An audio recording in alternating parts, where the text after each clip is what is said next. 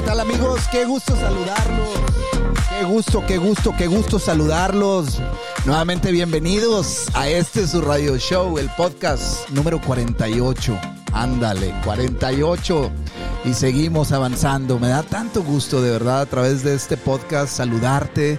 Me da tanto gusto poder comunicarte a través de este medio de las redes sociales, pues estos temas que estoy seguro que a todos nos pueden ayudar a crecer y sobre todo el día de hoy tenemos tú y yo una invitada especial que nos va a compartir mucha de su experiencia, de su sabiduría, pero también algunas técnicas que nos pueden ayudar para mejorar, para pulir esas áreas que como que no nos dejan avanzar. Así que te invito a que te quedes en este radio show porque esto se va a poner bien interesante y sobre todo te invito también a que te quedes en cada uno de ellos a través de Spotify, Google Podcast y Apple Podcast, porque esto apenas comienza.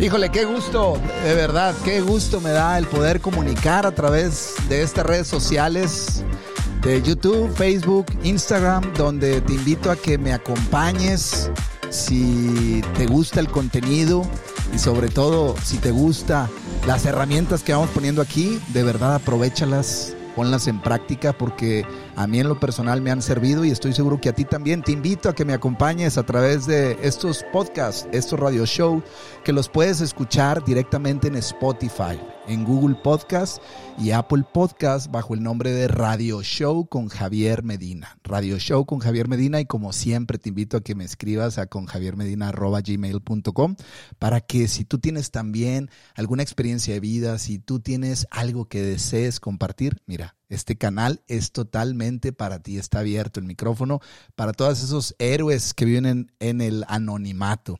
Y bueno, antes de empezar esto, de verdad quiero que te prepares porque me llegaron algunos mensajes eh, queriendo eh, pedirme que si podía platicar de algunos temas que están muy enfocados en el tema de la psicología y estoy seguro que muchos de ellos los podemos resolver con la invitada de lujo que tenemos el día de hoy, porque tenemos con nosotros a una psicoterapeuta, realmente, Priscila Martínez, que nos va a acompañar y sobre todo nos va a platicar más acerca de lo que ella es. Así que vamos a darle la bienvenida y vamos a empezar con todo este radio show. Te invito a que te quedes y sobre todo que nos pongas los comentarios que tú quieras en este podcast. Así que vamos a darle la bienvenida a Priscila Martínez. Bienvenida, Priscila. Muchísimas gracias Javier por esta invitación. Estoy muy contenta de poder compartir con ustedes eh, este espacio, este momento y abierta a eh, poder escucharte y responder en la medida de lo que yo pueda las preguntas que tengas el día de hoy. Oye, de verdad que mil gracias por aceptar acompañarnos. Tú eres una, una mujer, una profesionista, la verdad, bastante ocupada y amigos, ahorita van a conocer sus redes sociales para que sepan a quién están escuchando y quién nos está acompañando. Y me gustaría, Priscila, que para toda la audiencia que nos escucha a través de Spotify, que nos pudieras compartir un poquito de ti para que a través de ti, a través de tus palabras, pues te conozcan mejor. Claro que sí, Javier, con mucho gusto. Como bien dijiste, mi nombre es Priscila Martínez. Eh, de profesión estudié primero una licenciatura en educación y después una maestría en psicoterapia TREC. Dentro de la psicología hay diferentes tipos de enfoques de cómo llevar la terapia eh, en cada persona y qué visión tenemos también de la persona. El nombre de la psicoterapia que yo estudié es TREC por sus iniciales, que es terapia racional, emotiva, conductual, parte de la terapia cognitivo-conductual, que eh, son terapias que están enfocados en los procesos mentales, cognitivos, que podríamos reducirlos o, o plasmarlos de manera sencilla como los pensamientos.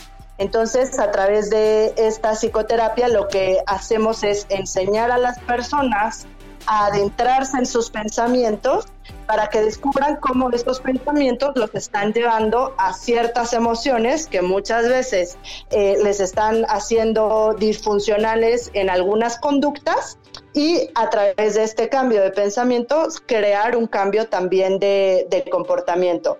Esto es eh, lo que yo he estudiado. Actualmente me dedico a, dar clases, pero también a, eh, a, la psicoterapia en mi consultorio privado y ahora pues también con la pandemia a atender en línea.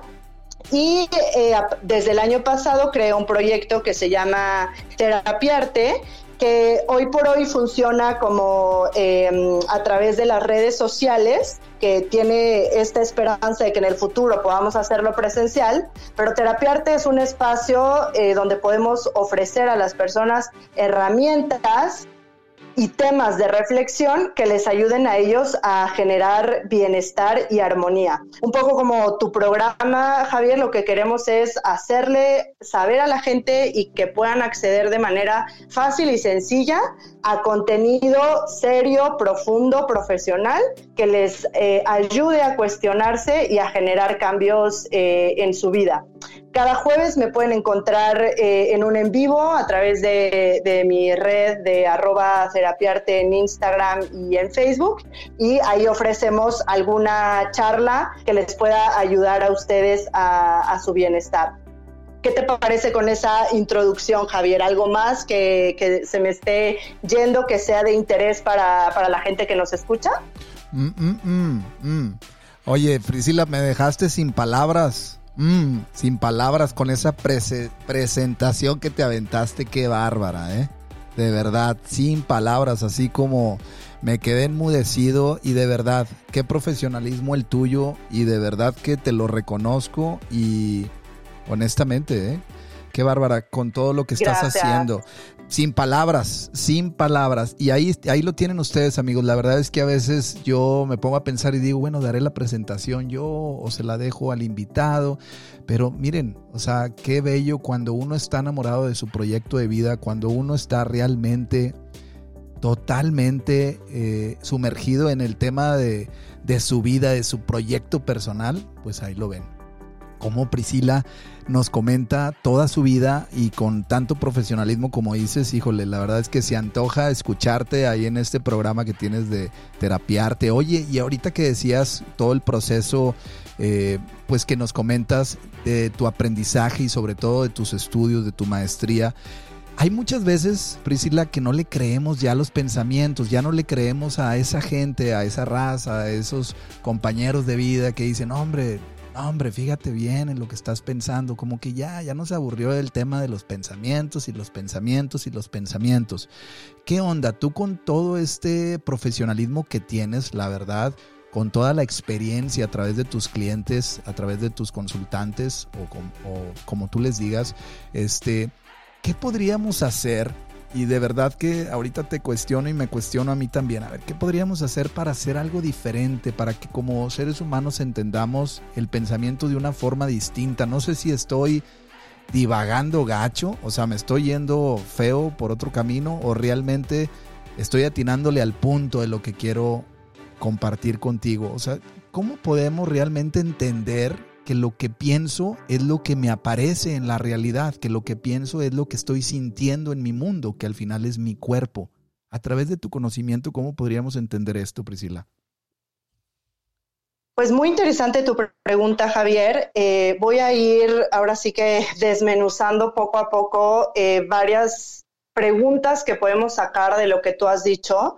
Lo primero que quiero decir es que efectivamente, como tú dices, a veces hay modas, eh, más ahora como con las redes sociales, los mismos podcasts, donde pues de repente, no sé, empezamos, por ejemplo, el tema de la ecología y bueno, ahora todos somos eco-friendly y entonces yo ya no voy a utilizar bolsas, ¿no?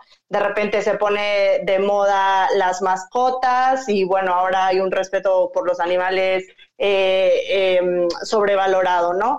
Y saco a colación esto porque efectivamente el tema de los pensamientos ha tenido su boga en el sentido de eh, estas frases del poder de la mente y puedes transformar a través del decreto y si lo piensas se va a volver realidad, ¿no?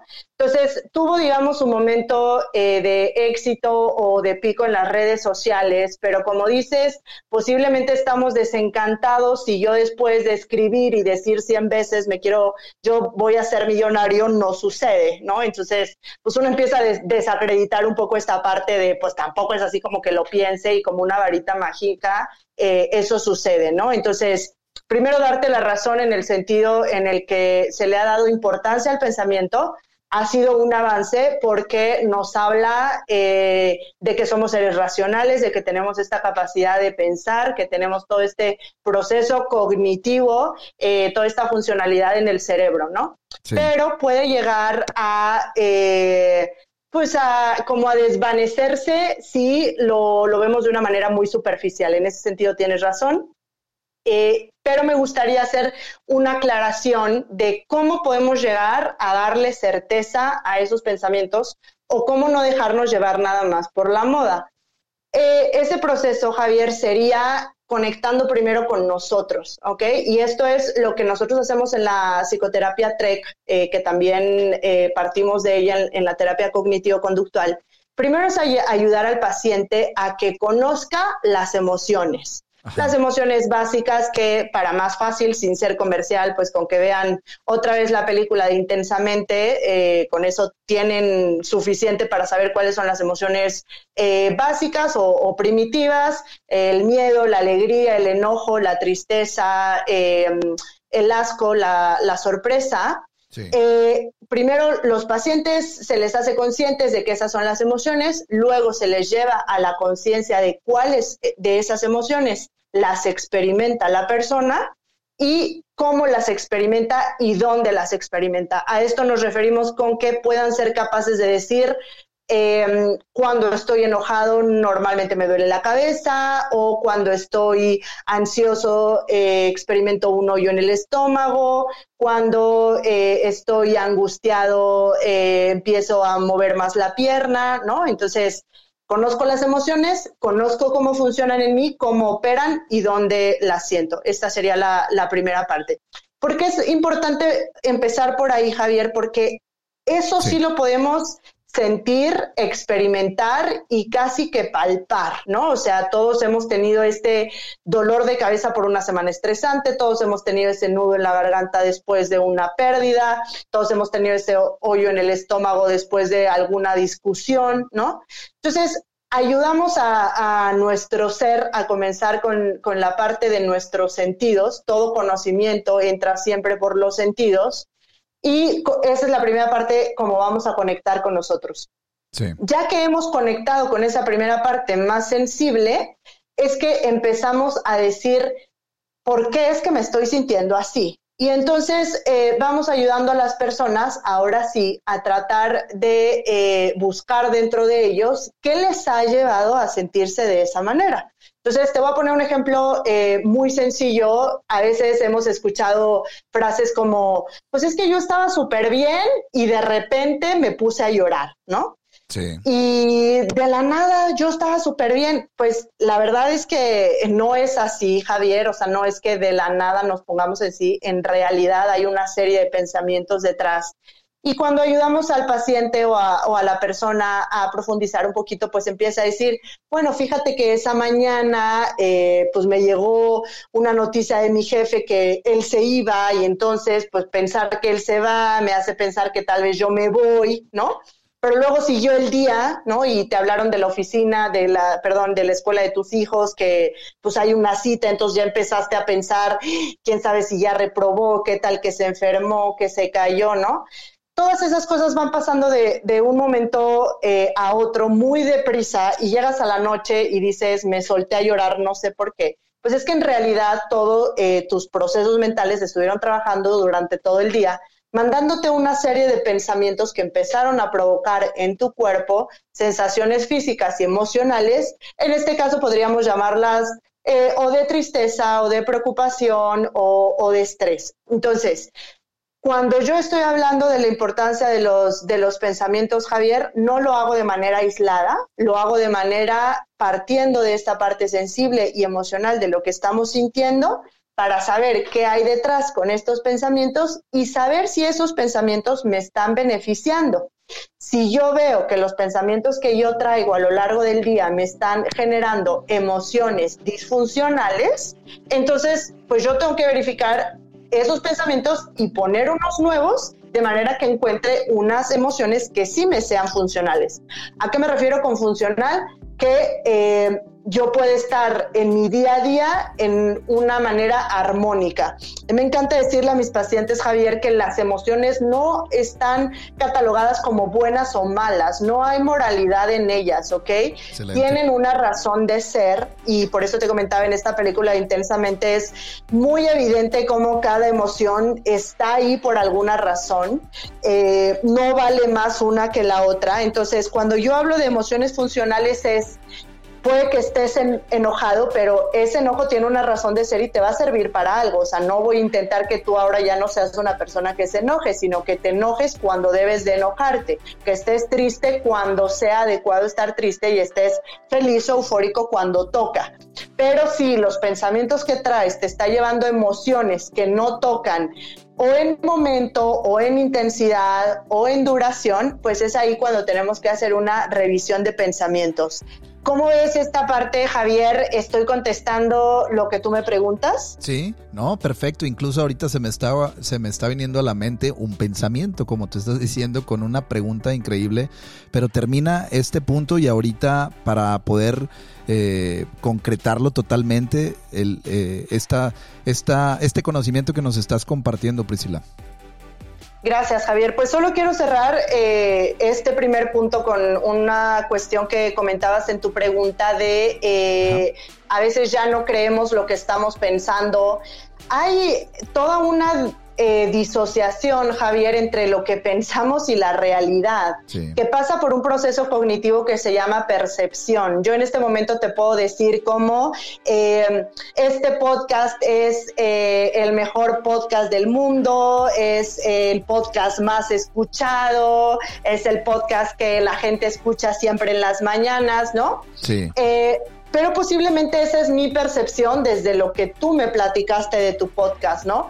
Posiblemente alguien que no nunca haya escuchado tu podcast puede decir de él como, pues es un podcast que solo lo escuchan personas mayores de 30 o es un podcast que pues no es para escucharlo en la mañana, ¿no? Entonces, Estamos hablando del mismo podcast, pero diferentes personas están hablando desde su experiencia y desde su percepción. Entonces, es importante saber, Javier, que una cosa es la realidad que tenemos delante de nosotros y otra cosa es cómo la percibimos nosotros. Entonces, en esa percepción hay muchos filtros por los que se pasa, como eh, aprendizajes, experiencias, filosofías de vida, eh, eh, herencia de, digamos, genética, ¿no? Eh, cultura, que nos hacen ver las cosas distintas. Entonces, no siempre entendemos todos de la misma manera, o sea, conceptos tan intangibles como el amor, el respeto, la justicia,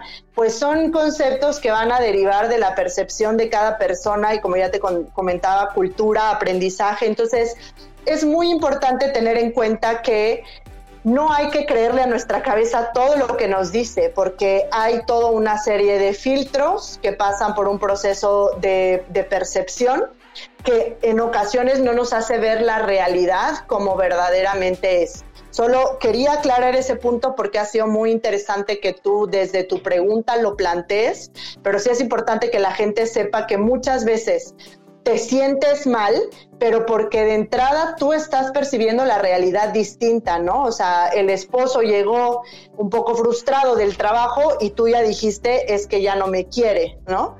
Entonces yo me siento mal todo el día porque estoy pensando que mi esposo me va a dejar porque antes llegaba y me saludaba y me daba un beso y hoy pasó de largo y entonces yo ya, ya traigo este malestar y ya le empiezo a decir es que ahora ya no me quieres, ¿no?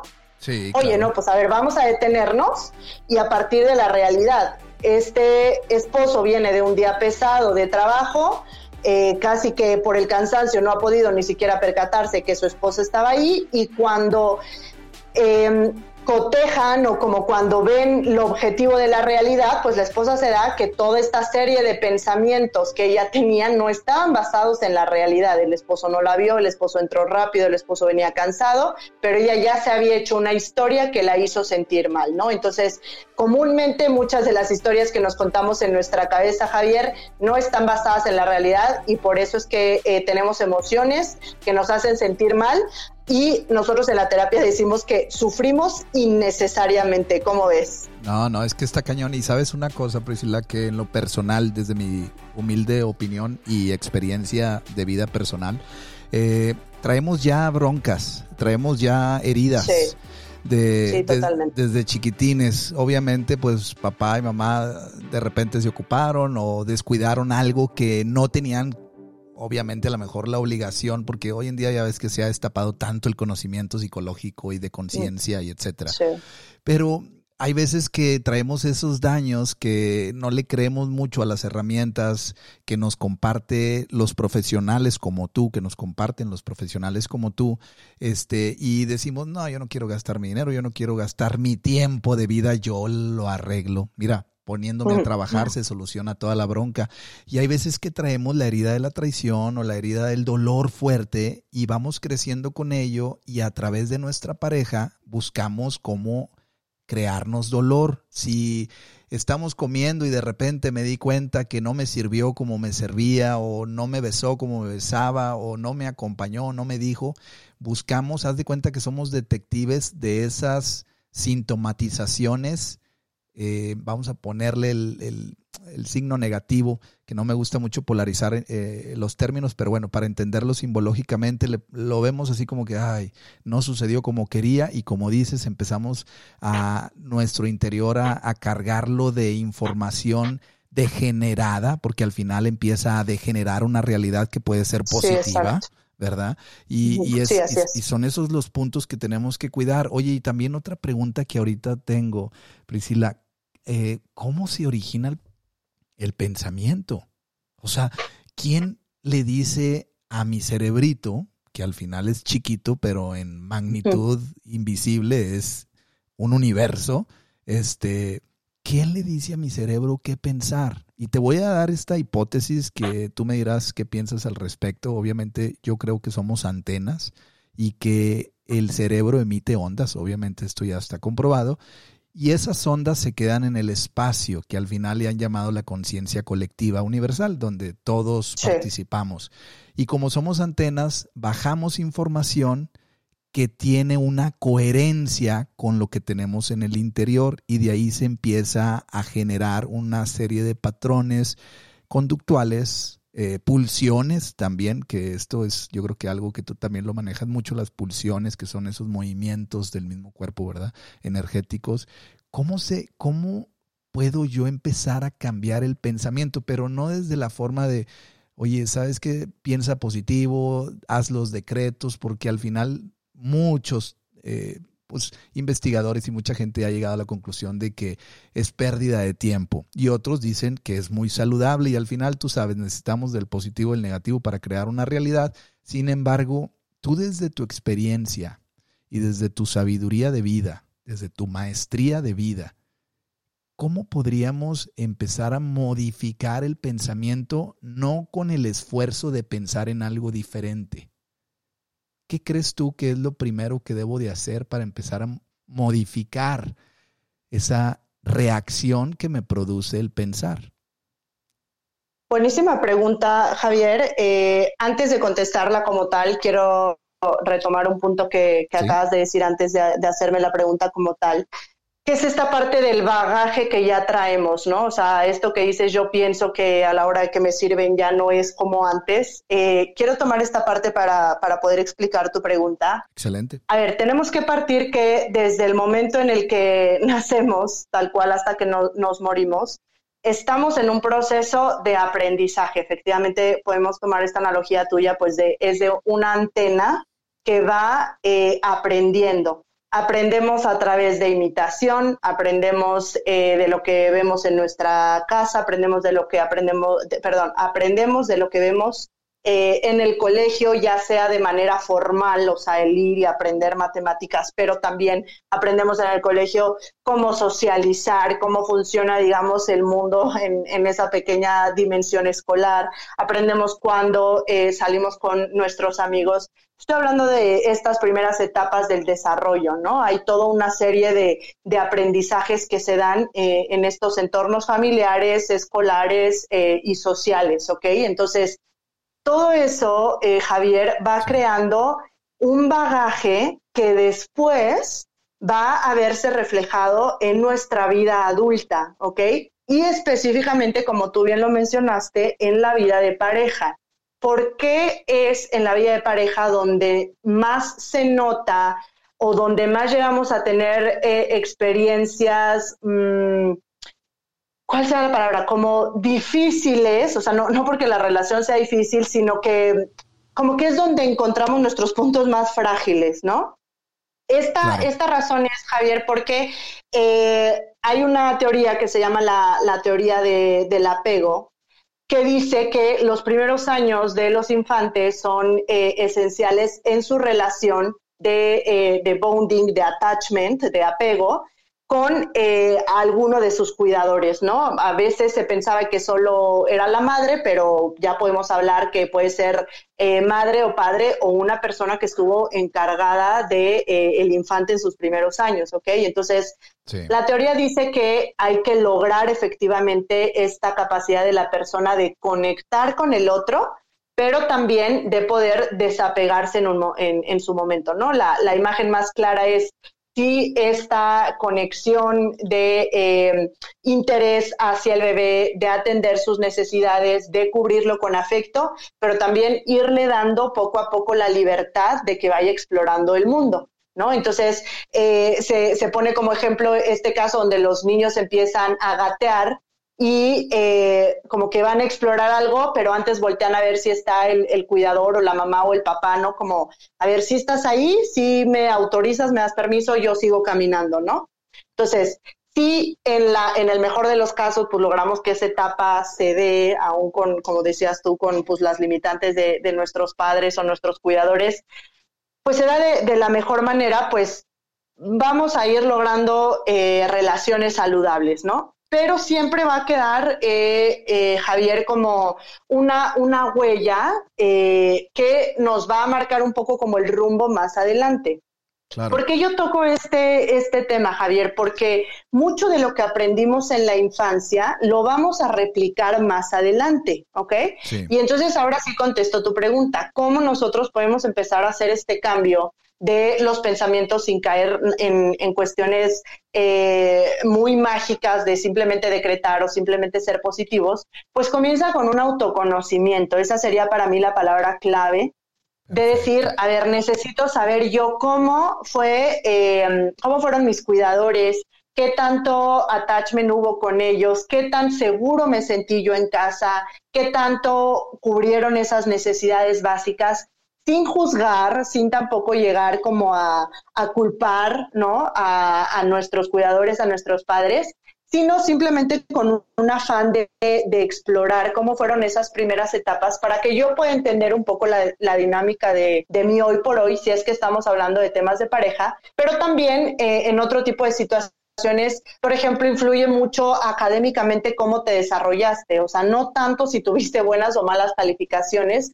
sino qué tanto se te exigió, qué tanto para ti se te dificultó la escuela, qué tantas trabas tuviste, qué tan, eh, qué conceptos te enseñaron de éxito cuando eras pequeño, si era importante en casa que estuvieras en el cuadro de honor o si no pasaba nada, cómo te gratificaban, si te aplaudían cuando sacabas 10 o no. O sea, hay toda una dinámica, por lo menos aquí eh, en, México, em, eh, me gustaría hablar específicamente de, México, posiblemente sea diferente en, otros países, Javier, pero por ejemplo aquí en México, pues en la primaria pues se da mucho esto, ¿no? del cuadro de honor y aplaudirle a los primeros lugares, ¿no? Pero cada vez nos damos cuenta que existe esta teoría de las inteligencias múltiples, donde sacar 10 en español, pues no te está diciendo que tú vas a ser exitoso, ¿no? Por haber salido en el cuadro de honor, eso te va a hacer una persona que va a entrar a Harvard. O sea, eh, ahora sabemos que posiblemente el niño no tenga desarrollada su inteligencia matemática, pero tiene una inteligencia artística, pero tiene una inteligencia inter o intrapersonal.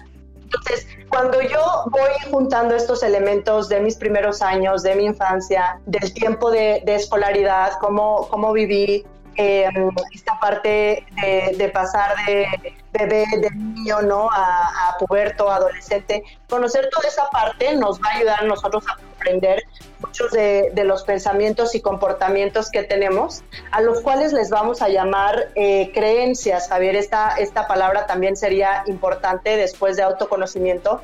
La siguiente palabra sería creencia. Porque las creencias, eh, Javier, son una serie, digamos, como de que ya tenemos eh, en nuestro cerebro, por poner, digamos, como una imagen, que ya te dice como el how to, ¿no? O sea, ah, mira, cuando tú tengas que socializar, sale el how to de tu infancia o de tu escuela o de lo que aprendiste en casa, pues se saluda así, tienes que ser, no sé, educado, caballeroso, eh, ¿no? O si eso no viviste en casa, pues la socialización para ti tal vez es voz alta, con violencia, ¿no? O si creciste en un ambiente muy religioso, pues eh, casi que no puedes ni mirar a la otra persona porque eh, pues el hombre tiene mayor valor. O sea, depende mucho de dónde hayamos crecido, pero no nos limita, que esa es una palabra muy importante. Y aquí es donde vendría el tercer elemento, eh, Javier, que una vez que yo ya tengo autoconocimiento, conozco estas creencias con las que yo he crecido, pues ahora es que empiezo yo a decir qué de estos eh, cajones y folders que tengo aquí en estos archiveros me siguen sirviendo y cuáles yo puedo modificar, ¿ok? A mí me gusta mucho ver la psicoterapia como la creación de nuevas rutas. Como tú bien lo decías, eh, tenemos ya maneras de comportarnos y nuestro cerebro siempre va a querer ir por lo ya conocido y por lo cómodo y por tratar de darnos explicaciones en base a eventos pasados el cerebro no se quiere complicar en encontrar nuevas teorías. O sea, él te va a decir, eh, la persona no te preparó la comida porque no te quiere, porque posiblemente está partiendo de unos cajones de cuando tú eras pequeño o cuando em, en casa no te daban eh, la atención necesaria, ¿no? Eh, o es que no soy exitoso en el trabajo porque pues mi jefe no me no me felicita. Me estoy yendo al cajón o al archivero donde desde pequeño mi maestra me decía que yo tenía que ser el mejor, que por qué no estaba en el cuadro de honor, ¿ok? Entonces, esa es una mecánica, eh, le, llamamos eh, economía, ¿no? es, una economía cognitiva de decir, pues, ¿para qué me esfuerzo y para qué gasto energía encontrando nuevas formas si en mi archivero dice que esta es la manera más rápida de hacerlo? Entonces, para poder llegar a ese cambio de, pensamiento, Javier, lo que necesitamos es abrir nuevas rutas. ¿Ok?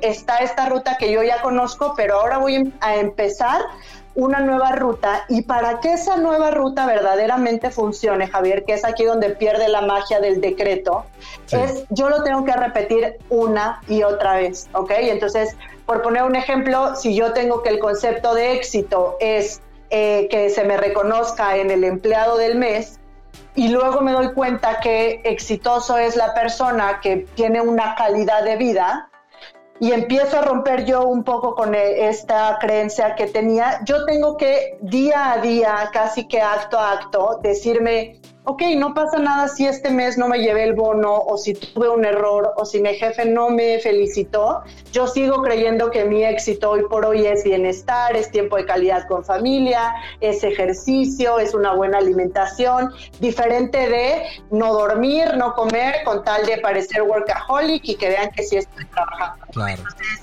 resumiendo a tu pregunta, Javier, sería...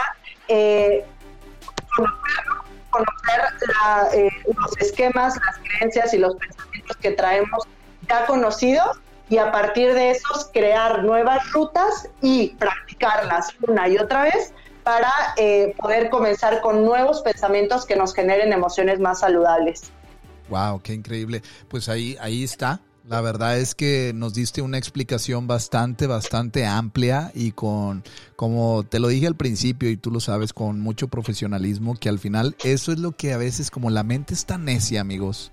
Y aquí tenemos a una especialista, nuestra psicoterapeuta, Priscila Martínez, de verdad, la, la mente aprende tantas cosas y empieza a comparar a través de lo que aprende y nos da resultados pues desagradables por lo que aprendimos bueno o lo que aprendimos que pues no es tan bueno. Que al final todo es relativo, todo es relativo y, y todo es subjetivo depende de la persona que lo viva, depende de la persona que lo hace. Oye, lo que me encantó al principio y también quiero meterme un poquito ah, eh, es cómo todas estas modas, Priscila, de el ahora el medio ambiente, todo mundo no corten mm. árbol, no corten árboles y, y, con los perritos. Y no es que esté yo enfadado, sino a lo que voy es que necesitamos, amigos, despertar. O sea, el despertar obviamente es individual, no es seguir un lineamiento que alguien está haciendo, que obviamente a él lo hace sentir bien y que ahí vamos muchos detrás, porque no encontramos aún el camino personal por donde yo me puedo sentir y experimentar como una persona con poder, una persona dichosa. Me encantó eso que dijiste, ¿cómo podemos llegar a ser más auténticos a través de nuestra psicología personal, o sea, cómo dejar de seguir, oye, pues este eh, es una persona que, que ahora está haciendo Ironmans porque todos están haciendo ese tipo de carrera. Ahora, estos están en el maratón porque toda la moda está en el maratón. ¿Cómo romper? Y no es ir en contra, amigos, ¿eh? No es ir en contra. Y si esto te está causando molestia, pues obviamente es, como dice Priscila, por la caja que tiene almacenadas muchas creencias. Pero ¿cómo empezar a ser auténticos? Es lo que necesitamos, autenticidad, conocerme, conocer mi camino. ¿Cómo puedo llegar a ser auténtico a través de la psicología, Priscila?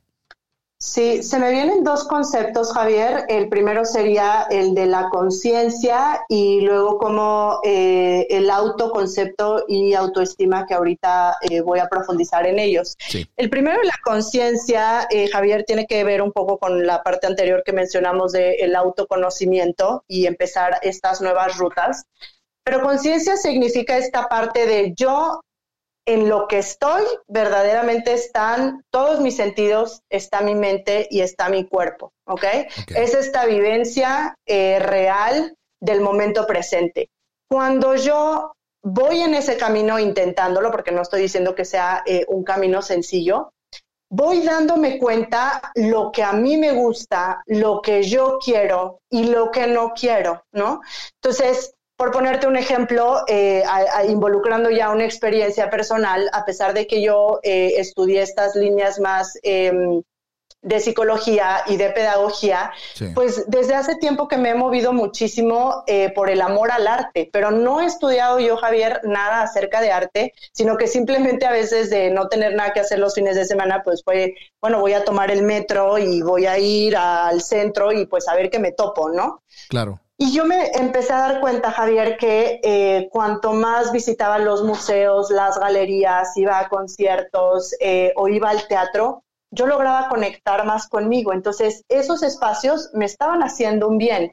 Pero yo decía como, qué raro que esto me guste si yo no estudié esto, ¿no? Y no lo veía como un hobby, o sea, me parecía como algo raro en mi vida, ¿no? Entonces, como tú dices, yo lo pude haber tomado o como una moda o simplemente como un momento, pues, de vida de me ha gustado esto, pero me ha ayudado tanto como a conectar conmigo que he dicho como lo quiero, lo quiero y lo tengo que seguir haciendo porque me hace bien.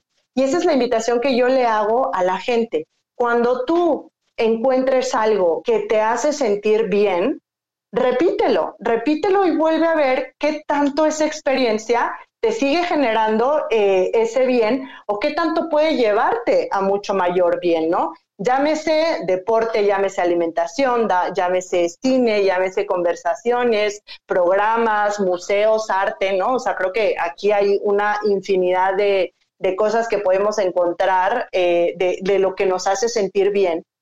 Pero para darnos cuenta si verdaderamente nos hace sentir bien, Javier, es que necesitamos esa experiencia de conciencia, o sea, esa, esa experiencia de detenernos y que huelas, eh, toques, ahora sí como aquí en México el, el, papalote museo del niño, ¿no? O sea, toca, juega y aprende, o sea, necesitamos toda esa experiencia sensorial que luego pase hacia nuestra percepción y hasta nuestro sistema cognitivo de, o sea, ¿qué me hace experimentar esto que estoy ahorita? O sea, ¿por qué me siento tan bien cuando voy a correr?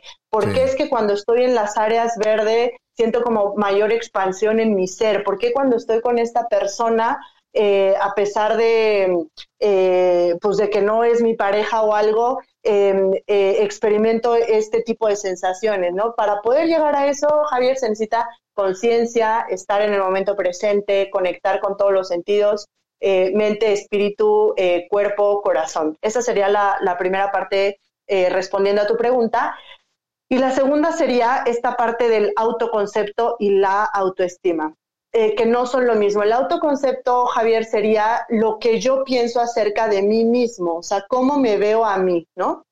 No solo me refiero a la apariencia eh, física, sino qué opino de mí, o sea, poder verme al espejo y fuera de lo físico decir como, eh, oye, eres un fregón, ¿no? O sea, de que aquí lo has hecho muy bien, ¿no? Pero porque me conozco, porque sé quién soy, tengo un concepto acerca de mí, me puedo describir con eh, toda esta parte de beneficios, cualidades y esas áreas de oportunidad. Y a partir de ahí también saber que yo tengo un valor, una dignidad como, como persona, que por encima de cualquier persona que lo diga, no lo diga, lo reconozca, no lo reconozca, eso es eh, em, parte de mí, ¿no?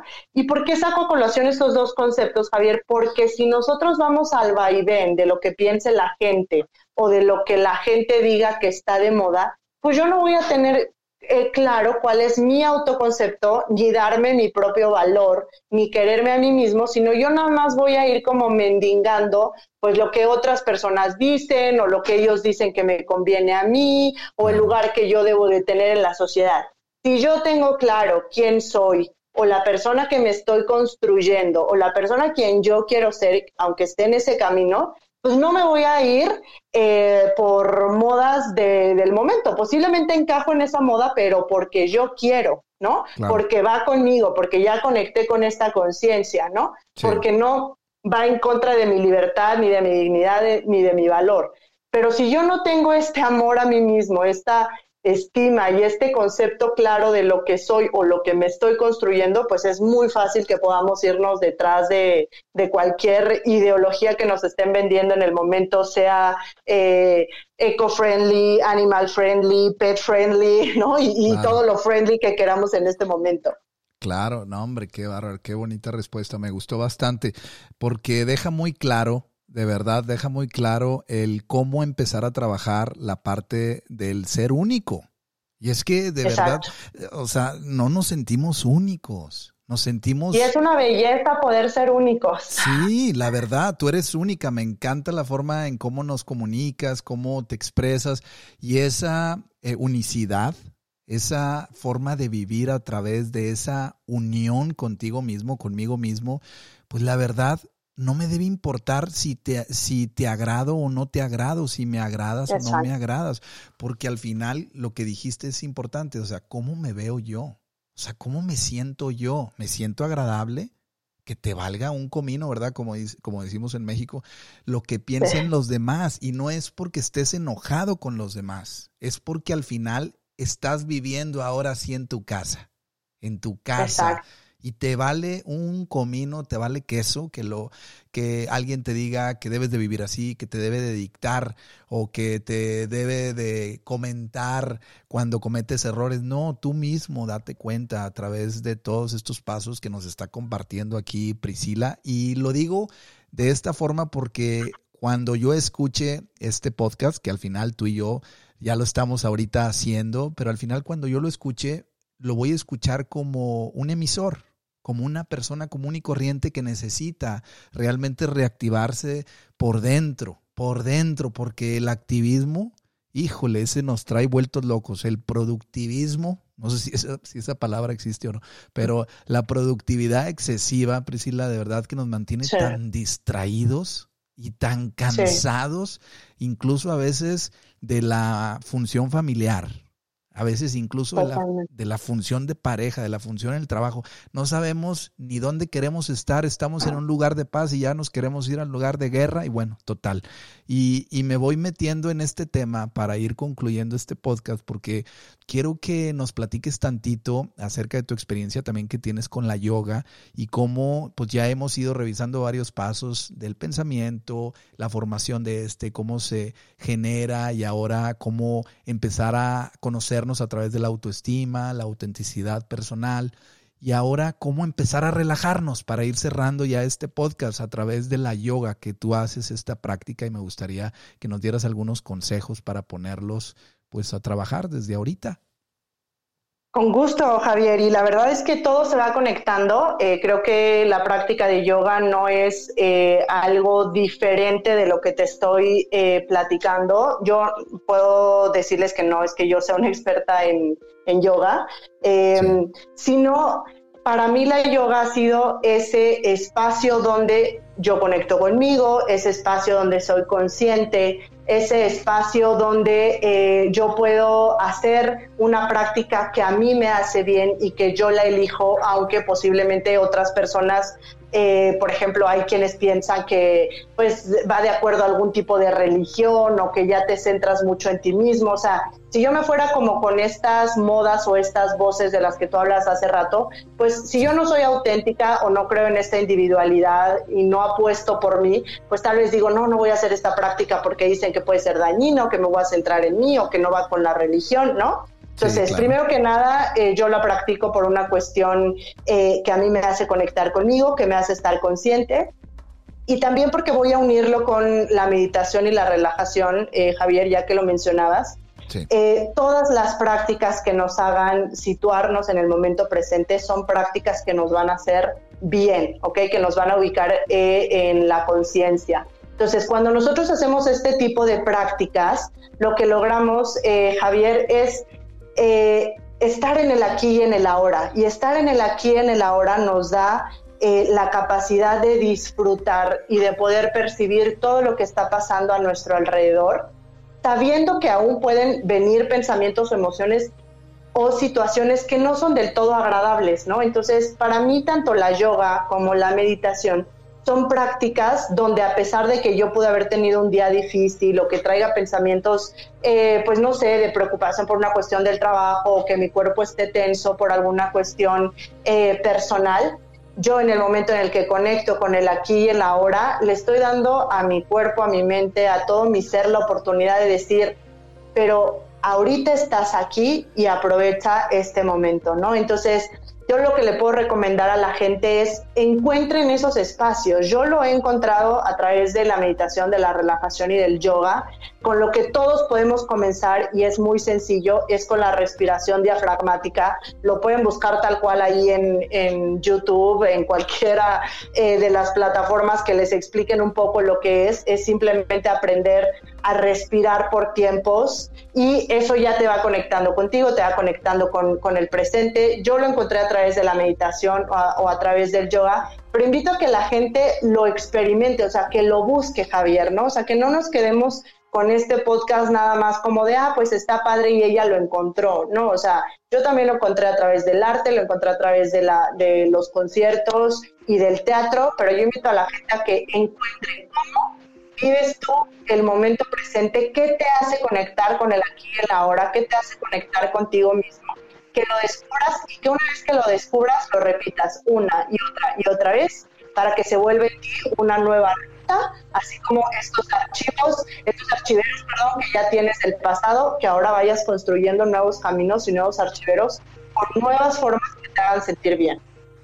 Wow, qué increíble. Pues la verdad es que sí, necesitamos relajarnos, bajarle unas rayitas al estrés y aunque sea paulatinamente, ¿eh? porque a veces queremos quitarnos al estrés de encima de un jalón y pues la verdad es que todo es un proceso de relajación, como estás diciendo. La meditación a través de la yoga es un proceso de respiración por tiempos. lleva, lleva un proceso de tiempo, amigo, amiga. Y a mí también me lo digo, Javier. Este, gracias, Priscila, de verdad, qué bonito todo lo que nos estás compartiendo. Fíjate que ahorita que decías eso, para ir concluyendo, me acordé mucho del libro que en lo personal, ya te voy a dar un testimonio eh, me lo recomendó, me acuerdo que trabajaba hace 10 años en, una, en, un colegio, este, en una universidad aquí en Estados Unidos, y una de las personas que trabajaban ahí, yo creo que me notó inquieto, no sé qué fue lo que pasó, y me recomendó un libro que se llamaba el que se llama El poder de la hora de Cartole, de Cartole. Y me acuerdo que lo ordené, lo compramos mi esposa y yo eh, en una en una tienda aquí online este, a un precio muy barato y lo empezamos a leer cuando ella estaba embarazada de nuestro tercer hijo y lo leímos todo el libro, ¿eh? noche tras noche durante cinco meses, no sé cuánto nos tardamos, leíamos tres, cinco páginas por noche. Y el testimonio que yo te doy y respaldando lo que Priscila aquí nos está compartiendo es que el hijo que yo tuve, el tercer hijo que yo tuve cuando leímos este libro, no sé realmente si es así, pero así lo entendí. Es el hijo más tranquilo, más tranquilo que tengo de los cinco que tengo. Es el que, haz de cuenta, puede estarse cayendo eh, la ciudad completa y él sigue leyendo un libro.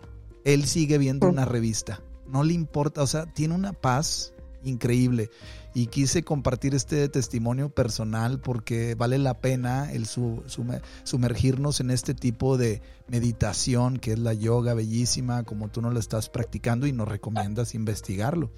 De verdad que qué padre, ¿no? Priscila, todo esto y sobre todo ayudarnos, ayudarnos inmensamente. Oye, Priscila, ¿algún, algún tip que le quieras compartir aquí a la audiencia que nos escucha a través de Spotify, Google Podcast y Apple Podcast?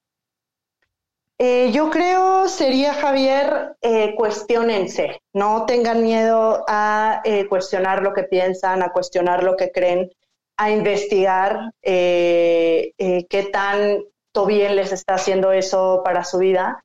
Y que una vez que hagan estos cuestionamientos y vayan encontrando respuestas, construyan la vida que quieren, hagan estos nuevos caminos, ya sea de la mano de un terapeuta, de un guía, de un counseling, o sea, lo que ustedes quieran, eh, pero que no le teman ¿no? A, cuestionarse y a, crear nuevas rutas para, caminos que los hagan sentir bien, en armonía, que hagan mejorar su calidad de vida, Javier. Ese, ese sería para mí eh, el punto importante para dejarles.